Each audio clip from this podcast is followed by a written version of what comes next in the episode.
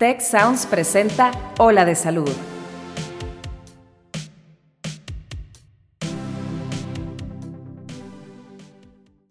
¿Sabías que nuestro cuerpo habitan trillones de bacterias? Pero no te asustes. Estas bacterias conforman la microbiota y son esenciales para la salud. Entérate de cuál es su importancia y qué efecto tienen en nuestro organismo. Yo soy Mauricio Torres y aquí comienza tu ruta de bienestar algunas de estas bacterias tienen un uso clínico importante, beneficioso para la salud, que podía prolongar incluso la vida. ¿Qué tal amigos? ¿Cómo están? Bienvenidos a un nuevo episodio de Ola de Salud, el podcast dedicado a platicar temas médicos y de salud relevantes. Y nuestro principal enfoque gira alrededor de llenarte de las herramientas necesarias para que tomes mejores decisiones y tengas un mejor estilo y calidad de vida. Yo soy Mauricio Torres y el día de hoy nos acompaña la doctora Nina Garza. Ella es especialista en medicina funcional y estilo de vida del equipo Health for Life del Hospital Zambrano Elion. Ella se ha dedicado a ver pacientes autoinmunes y con enfermedades crónico-degenerativas. Doctora Nina, muchísimas gracias por acompañarnos el día de hoy. Muchas gracias, Mauricio, por la invitación. El día de hoy les tenemos preparados un tema muy interesante. Es un tema que en estos últimos años ha llevado mucha investigación para entender hasta qué medida las bacterias y la flora intestinal y eh, de todo el cuerpo impactan nuestra salud. El tema está dirigido a entender qué es la microbiota intestinal o la microbiota en general del cuerpo, qué son los prebióticos y probióticos, cuáles son las herramientas que nos pueden ayudar a balancear y a mejorar eh, la cantidad, la diversidad y las especies que tenemos en nuestro cuerpo y entender hasta qué punto esto impacta en nuestra salud. Es un tema que se ha hecho mucha investigación en estos últimos años y creo que no llegamos a entender totalmente cuál es el impacto en nuestra salud. Doctora, ¿qué podemos empezar a decir sobre la microbiota intestinal? Para todas las personas que nos están escuchando, ¿qué es la microbiota intestinal? O bueno, la microbiota en general. Sí, claro. Pues mira, yo creo que es importante como entender lo grande, lo rica que es la microbiota. La microbiota realmente es un conjunto de microorganismos este, que puede estar en diferentes partes del cuerpo. Cuando nosotros hablamos eh, de la microbiota a nivel del tracto digestivo, pues bueno, sabemos que eh, realmente es un ecosistema muy complejo que está colonizado por, o sea, que está compuesto, por ponerlo en palabras más coloquiales, por más de 100 trillones de microorganismos. No solo son bacterias, o sea, está compuesto por bacterias, pero también por algunos virus, hongos y otro tipo de microorganismos importantes. Este, y si esto lo queremos aterrizar como algo un poquito más tangible, estamos hablando que se estima que es más o menos 1.5 kilos de puras microorganismos solamente en este tracto gastrointestinal. Entonces, realmente es todo un mundo este, el que hay en, en, esta microbiota. Y mm, ha despertado, yo creo, como, como bien dices, eh, Mauricio, es un tema que ahorita está muy estudiado y que sigue en estudio. Obviamente, si estamos hablando de 100 trillones, la posibilidad de que lo estudiemos por completo es, es difícil, este, pero dentro de todo este mundo se ha descubierto eh, cómo interactuamos de manera eh, simbiótica, de manera como el ser humano con la microbiota de una manera diaria tan importante que hay estudios ya muy grandes este, que se dedican meramente a tratar de entrar a este mundo. O sea, yo, yo a veces se lo describo a los pacientes que es como si estamos en los tiempos de descubrir América, ¿verdad? O sea, se cuenta que ahí están estos, estos estudios en la microbiota. Están, están dos estudios eh, grandes, principalmente importantes, que son el Human Microbiome Project, que es en Google, lo pueden buscar, eh, donde se van actualizando las novedades que ellos van encontrando. Y está también el, el de Metagenomics, este, que se llama Metagenomics of the Human Intestinal Tract, donde también están haciendo constantemente este, revelaciones y novedades en todo lo que se está viendo en este mundo, pero literalmente estamos pues en los tiempos de descubrir América en la microbiota. Hay mucho más por saber, hay mucho que todavía ignoramos. Este, y empiezo pues obviamente con, digamos, las palabras más populares, este, los términos más estudiados eh, que, que, hemos visto, que son pues lo que vamos a hablar hoy, ¿no? Que son los probióticos y los probióticos. Me gusta mucho cómo lo pone, o sea, que es, es una época de descubrimiento, no todavía no entendemos exactamente hasta qué punto impacta, pero lo que sabemos es que impacta. Y ya está, hay muchos estudios y ahorita vamos a hablar específicamente de en qué tipo de condiciones o enfermedades estamos empezando a ver asociaciones. Algo que me gustaría poner es que cuando yo estudié medicina, eh, eh, digo, me acabo de graduar, pero este tema lo vi yo desde el primer año, hace siete, ocho años, ¿no? Y verdaderamente me sorprendió porque mi doctora de microbiología eh, un día nos dijo, ustedes son más bacterias que humanos. Gracias. Tienen más bacterias en su cuerpo que células humanas casi tres veces más. Y fue algo que me sorprendió muchísimo porque nunca lo había pensado así, pero verdaderamente tenemos una microbiota, una diversidad de especies en todo el cuerpo, ¿no? Tenemos en la piel, en los pulmones, en, en el tracto digestivo, eh, y cumplen una serie de funciones específicas en cada región del cuerpo. Algo que me gusta mucho pensar es que eh, a lo largo de los años y de la evolución humana hemos aprendido no solo a convivir y a coexistir, sino trabajar eh, juntos, ¿no? Nosotros les damos hospedaje y alimentos y ellos nos transfieren protección, como por el ejemplo de la microbiota en, en la piel, ¿no? O nos ayudan a digerir y procesar alimentos en el cuerpo, en el tracto digestivo. Y nosotros, ponle tú aquí, nada más quiero eh, dar un adelante de lo que vamos a estar platicando, pero las bacterias nos ayudan a, o bueno, ellas producen complejo B y complejo K que nosotros los usamos en nuestro cuerpo, ¿no? Entonces, si no tenemos una eh, adecuada o sana microbiota intestinal, no vamos a estar aprovechando este tipo de nutrientes que son esenciales para nosotros poder vivir. Entonces, cuando nosotros pensamos en, bacterias o, en virus, llegamos a poder pensar que, bueno, pues son malas, ¿no? Pero la realidad es que hay especies buenas, hay especies malas, hay especies que nada más están ahí haciendo lo suyo. Entonces, quería, quisiera preguntarle, ¿qué es lo que hace una especie buena, buena o mala o sea, cómo nos ayudan o cómo nos hieren.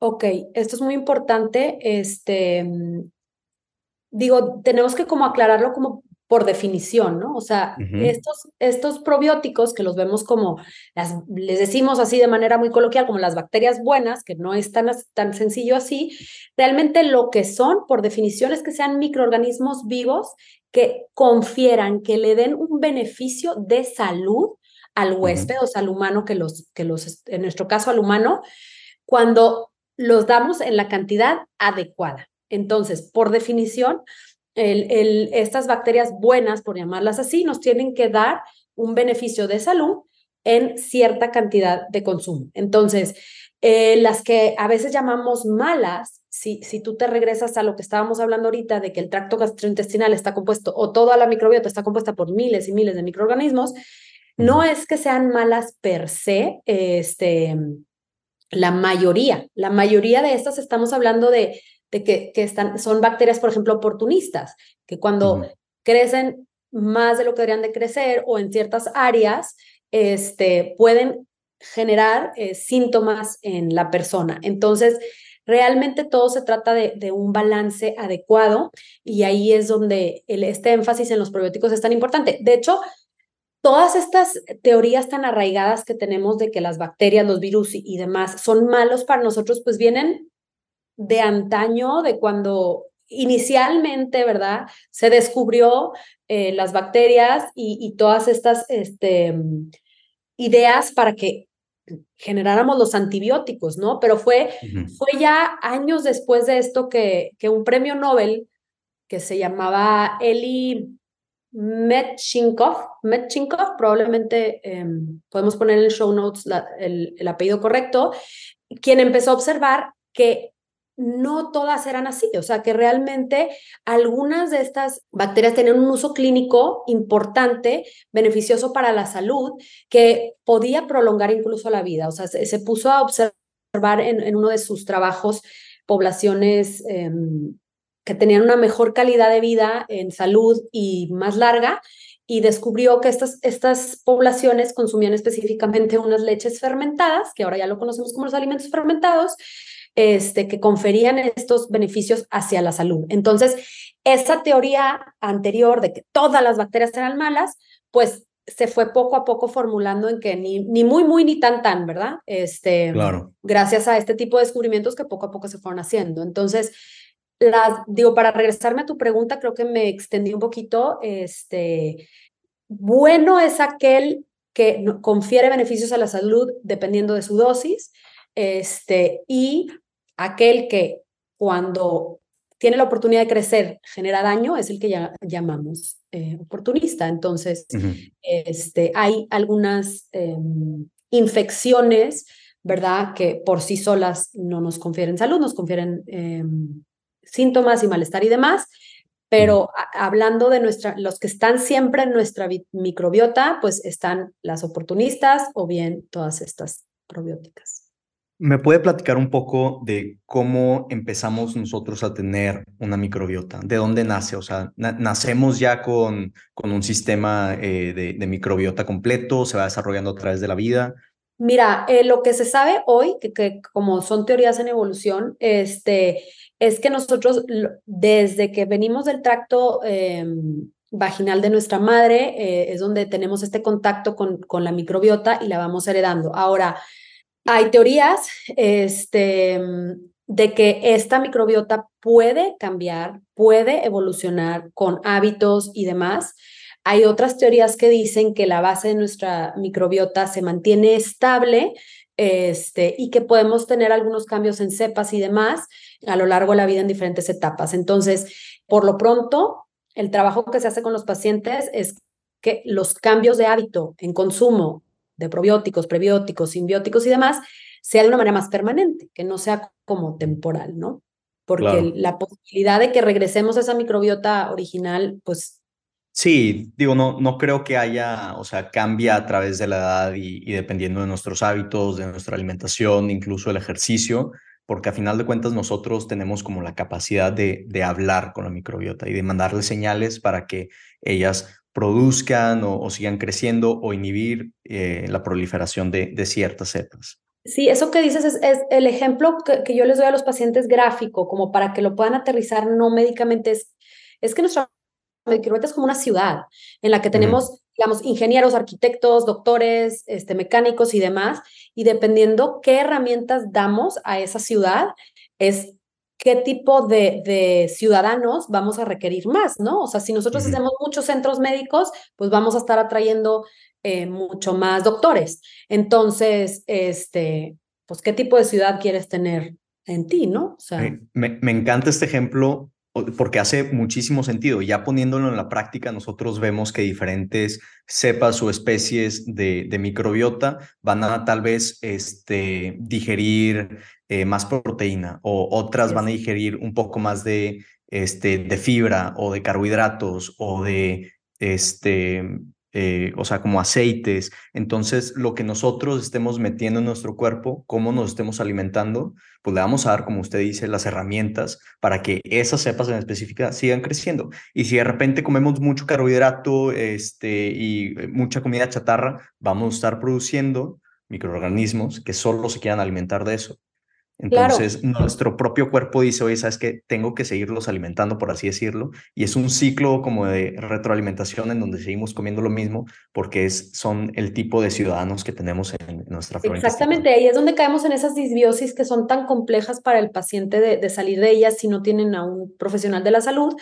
Este, porque realmente pues es lo que su cuerpo ahorita está necesitando. Y ahora me regreso a lo que dijiste tú, este, que tenía yo como un dato importante, siempre trato de verle lo positivo a lo que les comparto a los pacientes y uno que yo les digo es precisamente esto, que también dentro de nuestra microbiota tenemos estas fábricas de ciertas vitaminas este, y ciertas eh, nutrientes importantes para nosotros. Entonces, en esa ciudadcita pues yo sí, yo personalmente sí quiero tener estas fábricas chidísimas que me van a hacer vitaminas B de muchas de las vitaminas B este, y que me van a mantener también mi vitamina K y todo. Entonces, pues siempre es estar em, pensando en eso, en, en, que necesitamos una ciudad diversa, metrópoli, em, para que realmente nos enriquezamos. No queremos una ciudad donde solamente se produzca vitamina B tampoco. O sea, queremos una donde haya de todo un poco, ¿no? Entonces, eso, eso es importante. ¿Nuestros pacientes pueden saber cómo está su flora intestinal? O sea, ¿hay alguna forma de, saber si está sana, si está balanceada, si está diversa? o, o son este, más como herramientas diagnósticas muy eh, académicas que, que, tal vez no se puedan implementar en el día del día del paciente?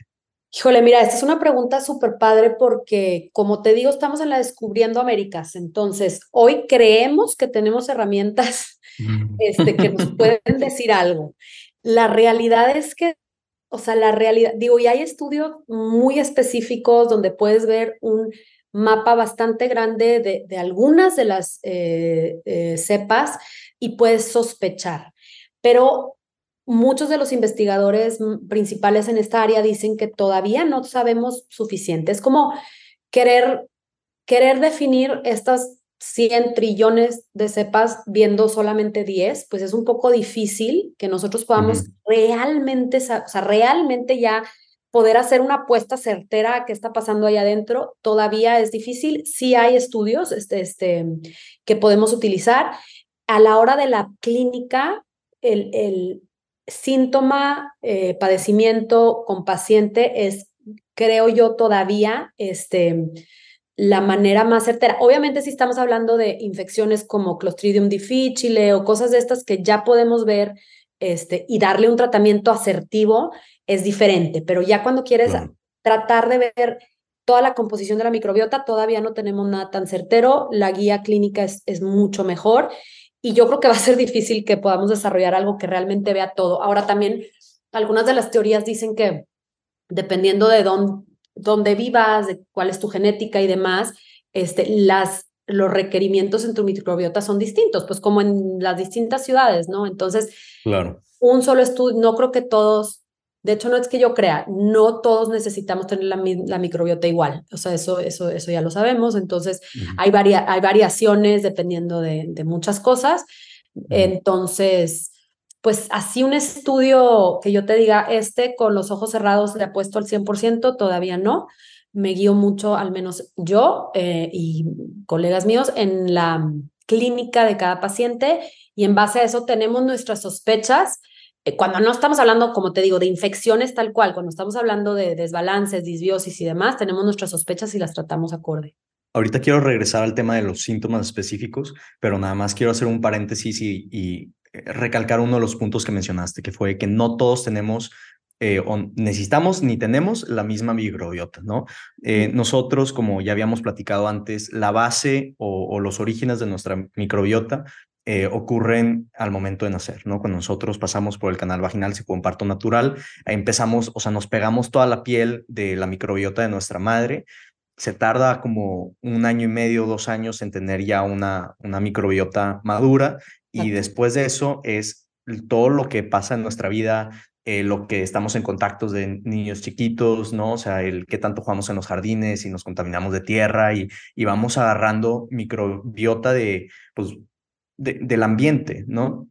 Quiero hacer dos énfasis rápidos que yo he visto muchos doctores que, eh, eh, ginecólogos, cuando eh, tienen una cesárea, pasan un cotonete por la vagina de la madre y, lo esparcen en el niño para promover que tengan la microbiota del canal vaginal de la madre, que me parece muy, muy interesante. Este, y la segunda cosa es que ha habido muchos estudios que hacen una asociación entre este ambiente aséptico o muy limpio en el que a veces podemos llegar a tener a nuestros hijos y el hecho de que como no se exponen al ambiente y a la suciedad y a la mugre, terminan teniendo eh, más enfermedades cuando son grandes, mayor incidencia de diabetes, enfermedades, alergias, eh, eczema, dermatitis atópica en la piel, demás. Entonces, una recomendación rápida para todas las personas que nos están escuchando, dejen que sus niños se ensucien, por favor.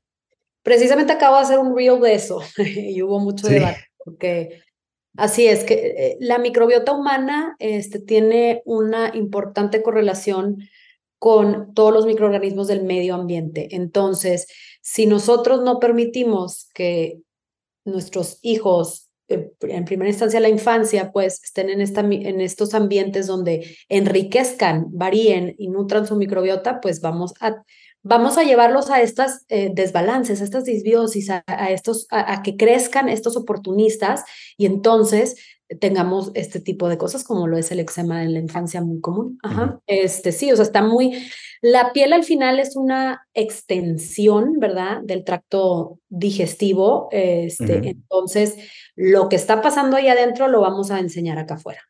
Sí, el eczema, eh, todo ese tipo de, de, enfermedades generalmente nos hablan de algún tema con la microbiota, sumado a otros factores. Nunca nada es, nunca nada tiene una sola raíz, ¿verdad? Pero una de las raíces definitivamente es sospechar algo la microbiota. Eh, disbiosis es desbalance de la microbiota. Así es. Y hablando ya metiéndonos un poco más a, a prebióticos y probióticos, ¿cómo podemos atacar o abordar una disbiosis? Mira, como todo diagnóstico tan amplio, las disbiosis hay muchos diferentes, este, como digámosle, subtipos, ¿verdad? Eh, hay algunos casos en donde sí o sí requerimos algún eh, antibiótico. La rifaximina es como la que utilizamos, por ejemplo, cuando ya hay un SIBO muy franco o algo así. Este, en la consulta funcional y de estilo de vida, nosotros lo tratamos mucho con dietas específicas. Hay pacientes que los tenemos que llevar hasta una dieta muy restrictiva, que es una dieta low FODMAP, cuando el paciente ya pues está, como, como te comento, en un SIBO franco.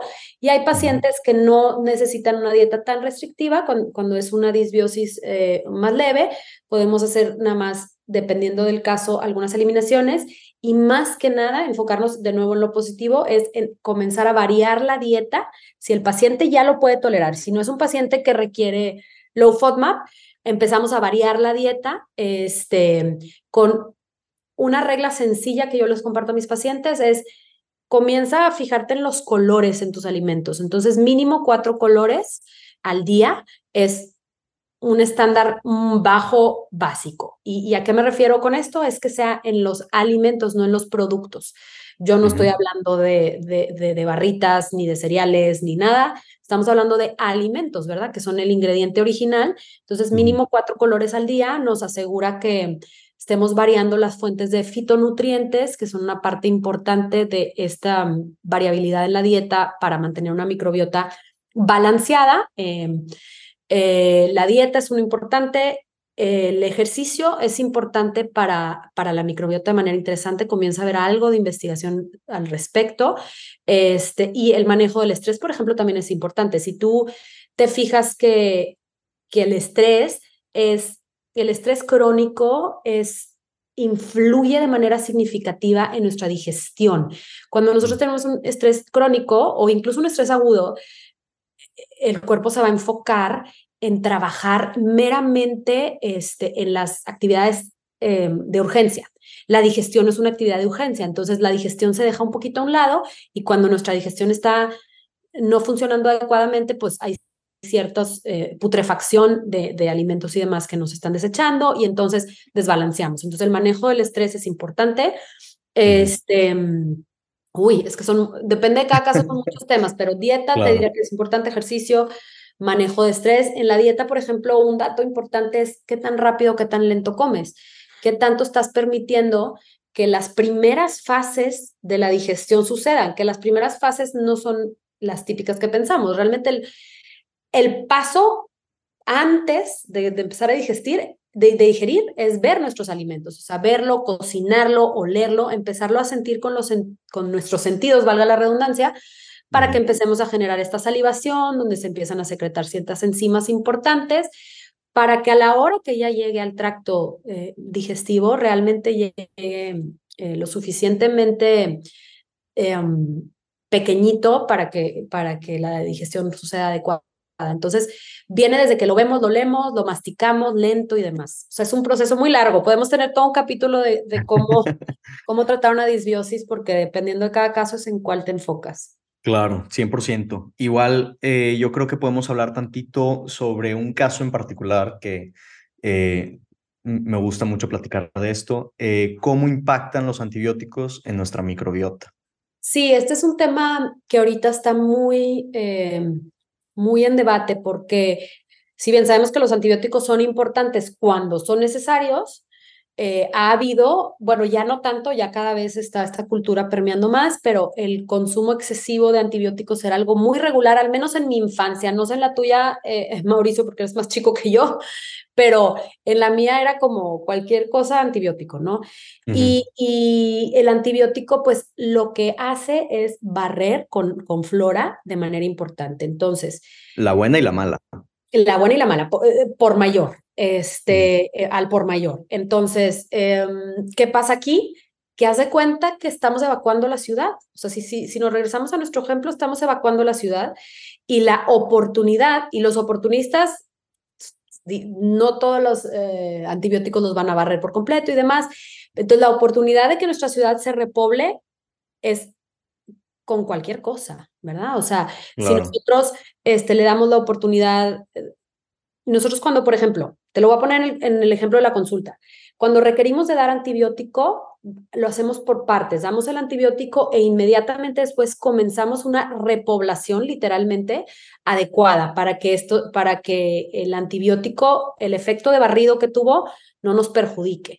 Entonces, pasando a tu pregunta, cuando nosotros utilizamos mucho antibiótico, estamos barriendo con la flora en general y generamos una menor diversidad y eso nos pone en mayor riesgo de estas disbiosis. Claro, que de hecho algo que yo he visto mucho en, en, la consulta es que pacientes que tienen diarrea llegan pidiendo ya el antibiótico. Y les digo, espérate, no significa, uno, de que necesites eh, antibiótico para esta diarrea, y luego si te doy el antibiótico te voy a causar una diarrea asociada a uso de antibiótico, que es el organismo que mencionaste hace rato, el Clostridium difficile, que es bien canijo y bien difícil de quitar. ¿no? Eh, los pacientes terminan internados. Sí, así es. Y, es muy, y recurre mucho ya que lo han... ¿Recomendaría cierta dieta o cierto probiótico después del uso antibiótico? Mira, em, hubo un estudio chico pero interesante que decía que no hay que meter los probióticos inmediatamente después del, del antibiótico. Lo que antes recomendábamos era usando el antibiótico, usar al mismo tiempo probióticos para estar repoblando, pero realmente no hay evidencia de, al respecto. O sea, no hay nada que diga si el uso de antibióticos este, con probióticos es más beneficioso o si es posterior. Yo lo que siempre recomiendo es que nos protejamos con la dieta variada que incluya alimentos fermentados, nuestros alimentos probióticos, alimentos funcionales eh, todo el grupo de alimentos funcionales, que también incluye los prebióticos, este, para que lo que esté barriendo esta, este antibiótico, pues nosotros estemos repoblando adecuadamente. Pero así como que haya un, digo, sí hay mucha gente que todavía recomienda, eh, por ejemplo, repoblar con lo básico, ¿no? Con lactobacilos, con bifidobacterium, de, los, de los más típicos, este, que se usan en, en probióticos convencionales. Eh, para contrarrestar el efecto del antibiótico, que suena lógico, pero no hay ninguna evidencia de que esto realmente sea la manera de actuar. Todavía no hay un protocolo así específico. ¿Por falta de estudios o estudios que no demuestran asociación? yo, yo creo que faltan estudios. Este, Yo creo que hay, yo creo que es complejo porque pues depende qué antibiótico, cuál fue la causa de tener que utilizar el antibiótico y todo, saber que, que quedamos, ¿no? Nina, estamos a punto de cerrar el programa. ¿Algo que quieras que la gente se quede? ¿Algunos tips? ¿Una lista así como de lo que te llevas tú de este episodio? Pues mira, yo creo que hablé mucho, tenía muchos más temas por decir, pero yo creo que... Falta este, otro episodio, falta otro episodio. Hacemos muchos. yo creo que eh, es importante que nuestra dieta siempre sea variada para que tengamos una microbiota variada. Es importante que no normalicemos este, cosas que comúnmente vemos. Eh, es muy común tener inflamación, es muy común tener dolor intestinal, estreñimiento, diarrea. No porque sea común es normal. Atiéndelo porque atender tu microbiota es una manera de proteger tu salud a largo plazo. El consumo de probióticos es importante. El consumo de prebióticos, que ya, ya casi no lo tocamos, es muy importante para poder alimentar a los probióticos.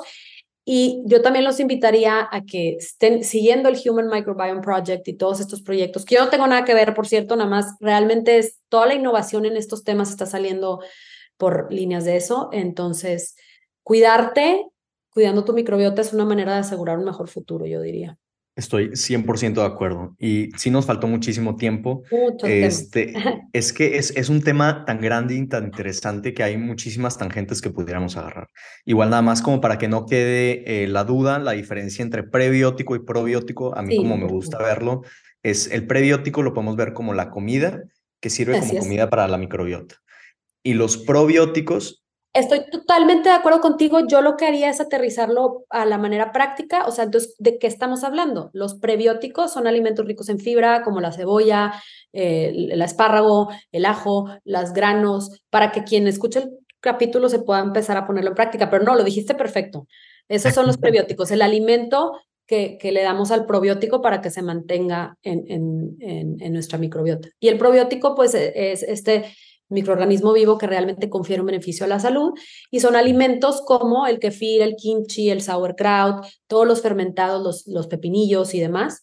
Este, estas, son, estas son esas herramientas, ¿no? Y además hay otros, o sea, hay otros términos novedosos que, que habíamos comentado que, que, son importantes. Ahora se está comenzando a, a usar los parabióticos, que son microorganismos no viables ya, este, o sea, no, no viables, que dados en cierta dosis confieren específicos beneficios a nuestra salud y, y, son los populares, porque ahorita están muy popularizados los peptidoglicanos y todo esto que se utiliza ahora mucho. y también están los posbióticos, este, que el posbiótico es esa sustancia que se produce del metabolismo del probiótico que también eh, nos confiere beneficios a la salud. Entonces, Estamos descubriendo América apenas. Sí. Falta muchísimo por saber, pero de manera aterrizable y simple y para que se lo lleven a su casa, varía tu dieta, consume mínimo cuatro colores este, al día. El ejercicio ahora se está demostrando que es importante para el balance de la microbiota este, y maneja el estrés, porque si tú no puedes digerir bien, este, pues tu ciudad está paralizada, ¿no? Entonces... Claro, lo que le metes al cuerpo no vas a poder aprovechar todos esos. No lo vas a poder aprovechar, así es. Me encanta. Eh, yo creo que con lo que me quedaría es que, como usted dice, es apenas lo estamos empezando a estudiar, apenas lo estamos empezando a entender, pero hay algunas cosas que sí sabemos, que eh, nos empezamos a poblar desde el momento que nacemos, eh, que nuestro microbioma es muy diferente entre persona y persona, entre región y región, entre ciudad y, ciudad y país, varía de persona en persona eh, y cambia a través de la dieta, de la edad, de nuestros hábitos, el ejercicio, el estrés. Es un tema que impacta en, en la salud y quiero nada más meter rápidamente un, un eh, estudio que leí para, eh, para este episodio que me pareció súper interesante, que es un estudio que hicieron en ratas saludables, que les dieron alimentos que tenían microbiota de personas con depresión. Ah, y las ratas empezaron a demostrar eh, eh, actividades y comportamientos de estrés y ansiedad y síntomas depresivos. Entonces, hasta impacta en eso, ¿no? Entonces, apenas estamos empezando a entender el full extent o, eh, qué tanto impacta en nuestra salud. Es un tema súper interesante. Nos encantaría tenerte otro episodio para hablar un poco más del tema. Espero que todas las personas que nos estén escuchando les haya interesado, que este episodio sirva, no tanto como para entender todo el, todos los conceptos y, todas las recomendaciones, pero que sea un punto de partida para que ustedes se interesen en este tema, se den cuenta de lo importante que es en tu salud y que esto te motive a leer más, a escuchar más y aprender más. Espero que todos tengan un excelente día. Yo soy Mauricio Torres. Y yo soy la doctora Nina. Los espero en el piso 5 del Zambrano porque no hay que dejar de cuidarlo. Y esto fue un episodio más de Ola de Salud. Cuida tu mente. Los expertos del TEC de Monterrey brindan herramientas y consejos para potenciar una vida positiva. ¿Por qué nos es tan difícil a veces perdonar? Un programa con ejercicios y rutinas para ayudarnos a cultivar una vida plena. El perdón es una elección. Escúchalo en Spotify, Apple Podcast y Google Podcast. Muchas gracias al equipo de Tech Salud, el sistema de salud del Tecnológico de Monterrey y al equipo de Tech Sounds. Productora ejecutiva Lisbeth Siller. Productores de Ola de Salud, Melissa Hinojosa, Nora Morales y Fernando Zamora. Diseño, Lizeth Rodarte. Analíticos y alianzas, Lilia Martínez. Postproducción, Max Pérez y Marcelo Segura. Te invitamos a escuchar el siguiente episodio de Ola de Salud y el resto de programas de Tech Sounds en los canales de tu preferencia.